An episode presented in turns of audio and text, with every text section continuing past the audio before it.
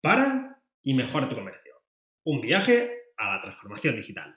Episodio 7. Y Google nos hizo grandes. SEO local para el comercio.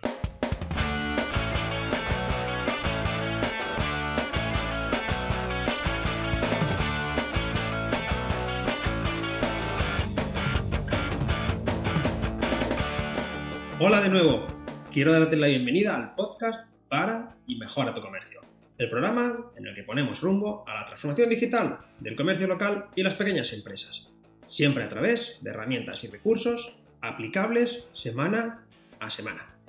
Esta semana vamos a ver qué es esto del SEO local y por qué Google nos hace grandes. Cuando tengo el privilegio de dar formaciones, me gusta empezar con esta frase que yo mismo intento aplicarme. Steve Martin dice que sé tan bueno que no puedan ignorarte. Yo la tengo aquí escrita e intento aplicarla. Es decir, lo primero es ser bueno, ser referente en tu trabajo. Hacerlo lo mejor posible. Esto es un buen camino, un buen inicio para todo lo demás. Si te esfuerzas en hacer realmente bien las cosas, al final la gente terminará por conocerte. En esto estoy seguro y estoy de acuerdo con él. Pero realmente, si te pones a pensarlo, en muchas ocasiones, o en la mayoría de ocasiones, no eres tú el que encuentra a tu público, sino que es el público quien te encuentra a ti. Y en este punto no es suficiente con hacerlo bien. Necesitas ser encontrable. Este concepto de que para que alguien te encuentre tienes que ser encontrable es un concepto que Austin Kleon comparte en su libro Aprende a promocionar tu trabajo. 10 recursos para artistas y diseñadores creativos. Voy a poner el enlace en la nota del programa para que si tenéis interés en investigar o en comprarlo, lo veáis. Estas dos frases salen de este libro, tanto la de Steve Martin, la de ser tan bueno que no puedan ignorarte, como la de para que alguien te encuentre tienes que ser encontrable. Creo que las dos son ciertas y son la base de lo que vamos a ver hoy. ¿Qué es esto del SEO local? Y sobre todo por qué Google no lo sabe para entender qué es el SEO local, necesitamos entender cómo funciona Google ahora mismo. Google inicialmente mandaba todos los resultados a las páginas web, pero se dio cuenta de que mucha gente no buscaba una página web, quería hacer otras cosas o buscaba encontrar negocios físicos. Para ofrecer un mejor servicio, cambió su página de resultados para cada intención de búsqueda. ¿Pero qué es una intención de búsqueda? Google ya sabes que analiza y estudia todo lo que hacemos a la hora de realizar cualquier búsqueda, a la hora de movernos ya a día de hoy por todo Internet. Entonces Google se ha dado cuenta de que cuando alguien va al buscador y hace una búsqueda, tiene una de estas cuatro intenciones. La primera intención es I want to know, es decir, la persona quiere saber o informarse. Por ejemplo, si ponemos problema en frenos Toyota, aparecen 5.020.000 resultados de páginas web que hablan de problemas en frenos Toyota. Probablemente aparecería con cualquier otra marca. Aquí Google ha interpretado que nosotros queremos saber o informarnos. Nuestra intención de búsqueda era tener más información sobre este problema en concreto que nos preocupa. Esta es la primera intención de búsqueda. La segunda intención de búsqueda es I want to do. Es decir, la persona quiere hacer algo, como ver un vídeo, descargar un programa, ver fotos, etc. Por ejemplo, cuando yo empecé a, plantear la grabación de este podcast, hice una búsqueda que era grabar un podcast. En este caso, Google interpreta que yo quiero hacer algo, que es grabar un podcast. Entonces, la página de resultados, en vez de mostrarme como toda la vida los resultados ordenados por páginas web de arriba abajo por preferencia, me muestra una página completamente distinta a hacer la prueba. Lo primero que, me aparecen son vídeos. Son vídeos, por ejemplo, el primero pone cómo grabar un podcast, publicarlo. El segundo, equipos para grabar un podcast. Cómo grabar un podcast y cómo publicarlo. Es decir, ya me muestra herramientas en vídeo para que yo pueda empezar mi podcast. Luego me muestra una página web, herramientas para grabar tu podcast desde las primeras. Y luego mm, me comparte otros podcasts para que yo tenga contenido. Es decir, aquí ha entendido que yo no quería información eh, escrita, quería hacer algo y me muestra todos los recursos para que yo lo pueda hacer. Esta sería la segunda intención. La tercera intención es I want to buy, que llama en inglés, que es la persona quiere comprar. En este caso, Google se da cuenta de que quieres comprar algo y cambia automáticamente toda la forma de presentar los resultados. Por ejemplo, el segundo paso que hice fue escribir micrófono para grabar un podcast. Y automáticamente, si hacéis esta prueba, veréis como los primeros resultados son cinco en este caso, cinco productos, cinco micrófonos para que pueda grabar un podcast, pero directamente con su nombre, característica y precio, para que aquí lo pueda comprar. Si ella sabe que yo quiero comprarlo, quieres facilitarme. ¿Qué sucede? Google en muchas ocasiones tampoco se quiere mojar, él no sabe si estos son los mejores resultados o no. Y esto lo deriva en otras páginas web. Por lo tanto, en la parte inferior me muestra una entrada que se titula Los mejores micrófonos para podcast que ofrece el mercado, donde me ofrece un listado de micrófonos y la comparativa entre ellos para que yo pueda elegir. De esta forma me ofrece directamente todos los productos que están a la venta y un análisis para que yo pueda elegir. Ha interpretado mi intención y ha resuelto lo que él entiende mejor para mi necesidad. Tenemos que saber que Google lo que quiere es que estés en Google y que cumpla su, objetivo de búsqueda, que estés satisfecho en este caso con la, con la búsqueda y que vuelvas cada vez. La cuarta intención de búsqueda, y es a la que vamos ahora mismo es I want to go. Es decir, la persona quiere ir a un lugar físico o un, o un espacio digital con un área de actuación. Pero principalmente es que la persona quiere ir a algún lugar, un espacio físico.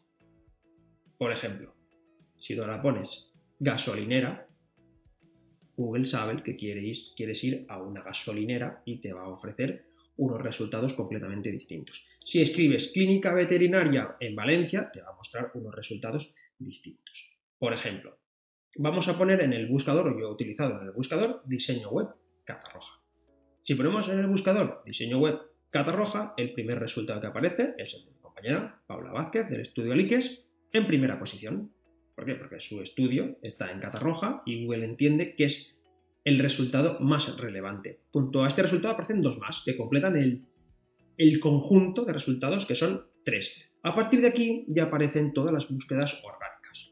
Páginas web, diseño de catarroja, etcétera, etcétera, etcétera. Pero antes ya nos ha presentado un cuadro con un mapa, el famoso mapa de Google Maps con todas las localizaciones de los negocios, donde en primera instancia ha mostrado el establecimiento que cree más relevante para esa localidad. Si esto además lo hacemos en un móvil, los resultados orgánicos prácticamente no se ven porque están ya en la parte inferior. Por lo tanto, y repasando, las cuatro intenciones de búsqueda que detecta Google son saber, comprar, hacer o ir. Y nosotros lo que vamos a hacer es intentar ir a por las búsquedas, nunca mejor dicho, con intención de ir, de que busquen un, local. Por lo tanto, en el SEO local lo que pretendemos es captar al mayor número de personas para un establecimiento físico o un negocio digital con área de actuación de entre las personas que hacen una búsqueda en Google con intención local. Ahora es cuando viene el por qué Google nos, hace grandes, por qué podemos comernos al grande. En los resultados generales de Google, el grande se come el pequeño. Pero en el SEO local compites de tú a tú con quien sea. Es más, no se compite tú a tú, es que sales por delante. Si hacemos una búsqueda, poner ahora mismo diseño web Catarroja o diseño web de cualquier localidad en la que os encontréis ahora mismo, veréis cómo la página de resultados de Google se divide en tres espacios. Primero, anuncios. Aquí el que paga, manda. Y cuando más pagues, más mandas. Más arriba sales. Por lo tanto, Google, como tiene que cobrar, lo primero que muestra son los anuncios. Detrás de los anuncios muestra lo que él denomina el local pack, lo que sería el mapa con las tres ubicaciones que él entiende que son las mejores según tu localización y los tres resultados acompañados de un botoncito de cómo llegar, cómo llamar o el que él considere el mejor. Y debajo, en tercera posición, aparecen los resultados generales. Si hacemos un análisis pormenorizado de estos resultados generales, podremos ver que normalmente el primer resultado es algún grande, alguna página web, alguna empresa que se dedica a hacer páginas web enorme, depende del sector. Alguien que ha trabajado y muy bien el SEO para aparecer en estas primeras localizaciones. Pero si luego hacemos un análisis de los resultados que han aparecido en LocalPack, parte de los resultados de búsqueda locales, veremos que empresas mucho más pequeñas, incluso sin página web, aparecen, ganándole la partida a los grandes creadores o a las grandes páginas web que no pueden luchar a la hora de aparecer en los resultados locales. Y ahí es donde tenemos toda esa fuerza que no tienen las grandes. Tenemos la fuerza de tener un establecimiento, una ubicación, es decir, de donde colocar una chincheta Google. ¿Qué otras ventajas tiene el SEO local y por qué tendríamos que, trabajarlo? Bueno, Google detecta casi a la perfección cuando la intención de búsqueda es local, sabe exactamente cuando alguien quiere ir a un establecimiento. Es más, a día de hoy ya sabemos que tienen en cuenta muchísimos más parámetros de los que pensábamos. Por ejemplo, ya saben cuánta batería tenemos en un dispositivo móvil, de forma que si buscamos algún establecimiento y nos queda poca batería, es muy probable que los primeros resultados que nos muestre vayan a ser a donde vamos a ir y además urgentemente, porque nos vamos a quedar sin batería. Por lo tanto, esta detección de todos los parámetros que, componen el que Google sepa si es una búsqueda local es casi que perfecta. Si alguien busca un establecimiento local es porque va a ir. Quiere cenar, quiere reparar un móvil, quiere ir al gimnasio, quiere ir a un concierto. Realmente nadie buscaría una clínica veterinaria si no tuviera ninguna intención de ir. El 72% de las búsquedas locales terminan en visita. Cuando alguien busca algún sitio donde ir es porque tiene intención de ir. La mayoría de búsquedas locales acaban en compra. Cuando alguien va a un establecimiento local, ya depende de que cumpla con, los objetivos de la persona que ha ido, pero normalmente acaban en compra. Y ahora viene lo más importante. Actualmente, en septiembre del 2020, el 46% de las búsquedas tienen intención local. Es decir, casi la mitad de las personas que abren una búsqueda o que inician una búsqueda en Google tienen la intención de llegar a algún sitio. Este es un dato muy importante para no tener que, despreciar el trabajo en el SEO local. Luego en otros capítulos veremos que hay distintos tipos de, de local pack, cómo podemos optimizarlos para poder alcanzar estas primeras posiciones. Pero de momento lo que quiero que quede claro es cómo de importante es el SEO local, cómo nos puede beneficiar y qué ventajas tiene el comercio local sobre otro tipo de establecimientos. Ahora que ya sabemos a dónde queremos llegar, tenemos que saber cómo determina Google qué tres son los mejores resultados. Esto depende de muchos parámetros, tiene en cuenta muchas variantes y sobre todo tiene en cuenta quién hace la búsqueda. Pensar que Google sabe quién hace la búsqueda, sabe dónde estamos físicamente, sabe cuáles son nuestras preferencias y con ello nos va a mostrar el que él considera los mejores resultados. Por lo tanto, estos mejores resultados que nos puede mostrar a nosotros ahora cuando hagamos pruebas no tienen por qué ser los mismos resultados que les muestre a otra persona. Lo que sí que es cierto es que hay cuatro fuentes de datos que son las principales que tiene en cuenta para saber la notoriedad y la autoridad de este comercio y que sea uno de los tres comercios elegidos a la hora de mostrarlo dentro del mapa del SEO local. ¿Qué cuatro fuentes de datos utiliza? Utiliza dos fuentes que dependen única y exclusivamente de ti, como son tu página web y como son el Google My Business. Google My Business es la utilidad que Google pone a disposición de los comercios para interactuar con todo su ecosistema eh, de búsqueda local. desde Google My Business podremos administrar las fotografías, las direcciones, los horarios, etcétera, etcétera, etcétera. Quiero recalcar aquí que es muy importante eh, saber que Google My Business se enlaza a tu página web. Es decir, si tú tienes una información determinada en tu página web, como puede ser el horario, si vas a colocar un horario distinto en Google My Business, él hará una consulta a tu página web y verá si coincide. Y si este horario no coincide, no te lo va a confirmar. Por lo tanto, aunque sean fuentes independientes, tienes que saber que están relacionadas entre sí. Si no tienes página web, Google My Business también te ofrece la posibilidad de tener una página web para tu comercio básica, pero gratuita. De forma que a día de hoy, cualquier comercio que no tenga una página web ya no es por precio, porque puede tenerla directamente ofrecida por Google a través de su servicio de Google My Business. Una cosa muy importante que quiero recalcar también es que en muchas ocasiones me encuentro con comercios que están presentes en Google My Business, está eh, su, su localización, está su dirección, está hasta su horario, hay incluso fotos, pero no saben nada de esta cuenta de Google My Business. No son los responsables. Esto es porque cualquier persona puede iniciar y crear una cuenta de Google My Business de cualquier comercio, sea o no sea propio. Por lo tanto, es muy importante os busquéis en el Google Maps, que os busquéis dentro de Google y encontréis si tenéis una ficha de Google My Business creada. Si es así y no es vuestra, podéis reclamar la, propiedad. Ahora veremos en, el siguiente paso cómo darnos de alta o cómo reclamar esta propiedad, que sería el ejercicio que voy a proponer para esta semana, que, por lo menos todos los comercios tuvieran un espacio dentro de las búsquedas de Google, que es el, mayor buscador donde se concentran el 99% de las búsquedas que se realizan a día de hoy en Internet. ¿Qué otras cuestiones no dependen del todo de ti? Digo del todo porque siempre podemos hacer algo por mejorarlas. Por ejemplo, las cuestiones que eh, incumben a otras personas, como pueden ser opiniones y resultados en las búsquedas. Por ejemplo, si tenemos más opiniones y son más positivas, Google entenderá que tenemos un buen servicio, que tenemos notoriedad y que somos una buena alternativa para estar entre estos primeros resultados. Por ejemplo, si alguien hace una búsqueda, entra en nuestra página, vuelve a hacer otra búsqueda igual, Google entiende que no es lo que buscaba y va afinando ¿eh? si es o no es. Si esto sucede en muchas ocasiones, al final vamos a bajar de notoriedad. Digo que no depende del todo de ti porque tú siempre puedes ir y pedir una opinión o a otras personas que te generen opiniones. Si esto es muy descarado, Google también es capaz de interpretarlo y si ve que de repente suben 10 opiniones de 5 estrellas, de tenerlo en cuenta.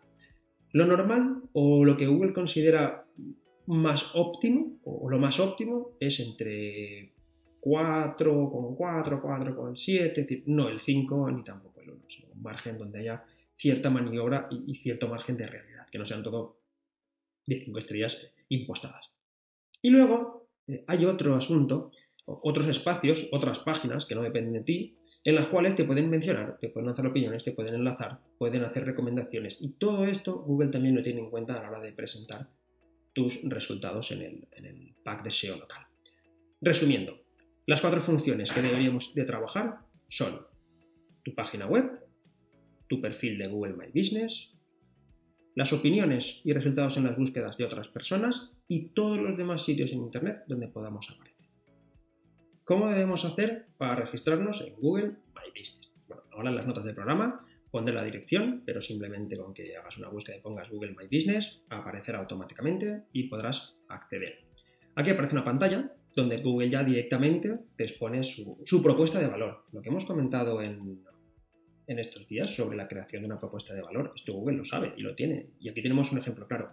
Cuando entras en la página de Google My Business, automáticamente tenemos un gran titular que nos dice, interactúa con tus potenciales clientes en Google de forma gratuita. Creo que queda claro, ¿verdad? Y luego tenemos un subtítulo que nos aclara un poco este concepto. Con una cuenta de Google My Business consigues más que una ficha de empresa, tu perfil de empresa gratuito que te permite conectar con tus potenciales clientes fácilmente a través del buscador de Google y Maps. Yo creo que queda claro, ¿verdad? Bueno, pues tiene un botón que pone gestionar ahora. En este caso, de gestionar ahora, pulsamos sobre el botón y nos va a pedir una serie de datos. Primero nos va a pedir una dirección. Cuando le demos de alta, nos va a pedir nuestra dirección, digamos, fiscal, nuestra dirección local. No tiene por qué aparecer en la ficha, luego nos lo va a preguntar. Después de este punto, nos va a preguntar si esta dirección física es visitable o no. Si ofrecemos servicios en esta dirección o no. Por ejemplo, si es un comercio, si es una, tienda de barrio, sí, tiene que marcar sí. Y la tienes que poner. Y es más, este es el escenario tan ideal que incluso si no tienes una dirección donde puedas recibir visitas, es importante que busques una y que la pongas. ¿Por qué? Porque si no pones una dirección física, Google te va a tratar como una empresa de segunda.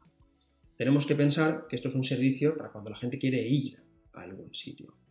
Pero también estoy repitiendo todo el rato que también sirve para las empresas que tienen un servicio en un área determinada. Por lo tanto, Él te va a preguntar si tienes una dirección física, dices que sí. Te va a preguntar si puedes recibir. Yo aconsejaría, aunque no sea así del todo, poner que sí, o poner una ubicación de un coworking o alguna ubicación de otra empresa donde podamos ubicar nuestra ubicación física real. Porque luego Google te va a preguntar, ¿ofreces tus servicios a clientes fuera de esta ubicación? Por ejemplo, visitas, entrega de paquetes, puedes indicar dónde lo haces. Por ejemplo, un pintor puede tener un área de actuación muy definida, una comarca, una provincia, porque va en el día, tiene que ir y volver, pero no tener un establecimiento físico donde tú puedas ir allí a comprar pinturas y a dar su servicio. Esto en fontanero le puede pasar exactamente lo mismo. Hay muchas empresas de servicios a domicilio que no tienen un espacio físico. En este caso, cuando nos pregunte si damos servicio en esta dirección, le decimos que sí o que no, pero yo siempre recomendaré poner que sí. Una vez que le hemos indicado si tenemos dirección física o no y si es una dirección donde podemos recibir visitas o el área de actuación, nos va a preguntar en qué categorías nos encuadramos. Puedes elegir una categoría principal y nueve subcategorías. Es importante leer y examinar bien las categorías para colocarlas lo más ajustadas posibles. Tienes que pensar que este es uno de los puntos que Google utiliza para determinar qué está buscando una persona y poder ofrecerle como uno de los mejores resultados tu comercio. Esta categoría principal y nueve subcategorías son diferentes para cada comercio. De forma que, según lo que tú hayas incluido, según tus características, según lo que vayas marcando, te salen distintas. Luego te va a pedir un teléfono. pues un teléfono y fijo, móvil, lo que tengas. Si no tienes ningún teléfono, te recomiendo que coloques uno. Si tu teléfono es personal y no lo quieres poner, pero sí que quieres dar este servicio, bueno, como comento siempre, en Zadarma puedes conseguir un teléfono fijo por muy poco dinero al mes. Luego va a pedir la página web. Y aquí es lo que te dice, ¿tienes página web? Si le dices que sí, la incluyes, pero si le dices que no, te va a preguntar, ¿quieres una página web gratuita? Podrás hacerla una vez finalizado este proceso. Le dices que sí y luego él te va a invitar a hacer una página web gratuita. En este punto es donde se detiene el proceso, ya que Google tiene que verificar que quien ha solicitado el alta de esta cuenta es realmente la propiedad de la misma. Por lo tanto, normalmente ahora están haciendo otras, eh, otras vías de, de, validación, pero hasta ahora y a todos los clientes con los que he trabajado, Google te remite por correo postal a la dirección que le indiques una carta con un código. Y queda, digamos, entre comillas, en suspenso tu alta en Google My Business hasta que recibas esta carta. Te dicen que pueden tardar más, pero por experiencia, 3, 4 días, cinco días llega la carta. Simplemente es una carta con un código, con una numeración. Una vez que lo tenemos, y es el último paso, entramos otra vez en Google My Business y decimos, ya hemos recibido el código. Lo ponemos y esta es la manera que tiene Google de saber que quien tiene esa carta en su mano es porque realmente la ha podido recibir en esta dirección y garantiza que esta propiedad es verdaderamente la propietaria de este comercio. ¿Qué sucede cuando yo no tengo la propiedad de la ficha de Google My Business que aparece en Internet, que aparece en los mapas de Google. cuando esto es así, cuando haces una búsqueda, te aparece una opción justo debajo del teléfono, en la que estoy viendo yo ahora mismo, pero podría ser en otro apartado, que dice, ¿eres el propietario de esta empresa? Si pulsas aquí, te va a hacer una serie de preguntas para que continúes desde este punto el proceso de alta mismo se va a caer una pantalla, pone gestiona esta empresa para responder reseñas, acceder a información y mucho más. Aquí pulsarías el botón gestionar ahora y finalizaríamos el proceso en el mismo punto en el que nos manda la carta. Si ya hemos iniciado el proceso de alta, hemos puesto la dirección, hemos puesto nuestro nombre y Google ve que ya hay una ficha, también nos lo va a decir. Nos va a decir, ya hay un comercio eh, que especifica está en esta dirección y con tu mismo nombre. ¿Eres tú? Le dices que sí y finalizas el proceso. Si te encontraras con varias fichas eh, de tu propio comercio, pues con, direcciones equivocadas o con anteriores direcciones, también luego puedes agruparlas en una única cuenta que tú gestiones y controles. Es muy importante recalcar que tu ficha de Google My Business queda asociada a tu correo electrónico de Gmail. Por esto, en el episodio número 2 recomendábamos estar dados de alta en Gmail, tener una dirección de empresa de Gmail para poder gestionar todos estos servicios. Esta será la primera ocasión en la que vamos a necesitar su cuenta de Gmail. Si aún no la has creado, este es un buen momento para crear tu cuenta de Gmail primero y luego el alta de Google My Business. Durante esta semana vamos a gestionarlo y la semana que viene veremos cuáles son las primeras acciones que podemos realizar en esta cuenta de Google My Business para poder empezar a darle vida y empezar a recibir visitas y gestionar nuestra presencia dentro de los mapas de, de Google Maps. La tarea para esta semana será abrir una cuenta de Google My Business para tu comercio o recuperarla si la vemos. Busca siempre si hay más de una. No es la primera vez que me encuentro con un comercio que tiene varias cuentas de Google My Business abiertas. En este caso, reclamas la propiedad sobre todas y las intentas eh, juntar. De esta forma podremos continuar con los contenidos en la semana que viene. Esta semana voy a añadir a la lista de Spotify de Para y Mejora tu Comercio una canción que para mí es muy alegre, tiene mucho contenido y bueno, nos anima a cambiar según como los tiempos cambian. La canción es una canción de Bob Dylan, original de Bob Dylan, pero la voy a incorporar en la versión de un grupo que se llama Florin Molly. Espero haberlo pronunciado mínimamente bien. Y la canción, lo voy a decir en castellano, para pronunciarlo correctamente, es Los tiempos están cambiando. Ya podéis escucharla en la lista de Spotify para y mejora tu comercio, la música del podcast. Y ya sabes que si tienes alguna duda, la puedes resolver en los comentarios del podcast. Si quieres que participe en un evento o que imparta una formación de la Escuela de Comercio, tienes toda la información en mi página web personal, javiersanchoboils.com, donde también se encuentra este podcast. No olvides suscribirte a las novedades del canal en tu gestor de podcast favorito y si quieres recibir toda la información cómodamente en tu correo electrónico, apúntate a la newsletter. Seguimos el viaje a la transformación digital en el siguiente episodio. Hasta entonces, para y mejora tu comercio. Como no estoy donde hago habitualmente el podcast, se me ha olvidado abrir las puertas de la habitación para que no haya tanto eco. Para disimularlo le he puesto un poco de música de fondo. ¿Habéis notado esta música? ¿Se nota? ¿Molesta? ¿Os gusta? Decidme cosas en los comentarios y así lo puedo tener en cuenta para los siguientes capítulos. Gracias.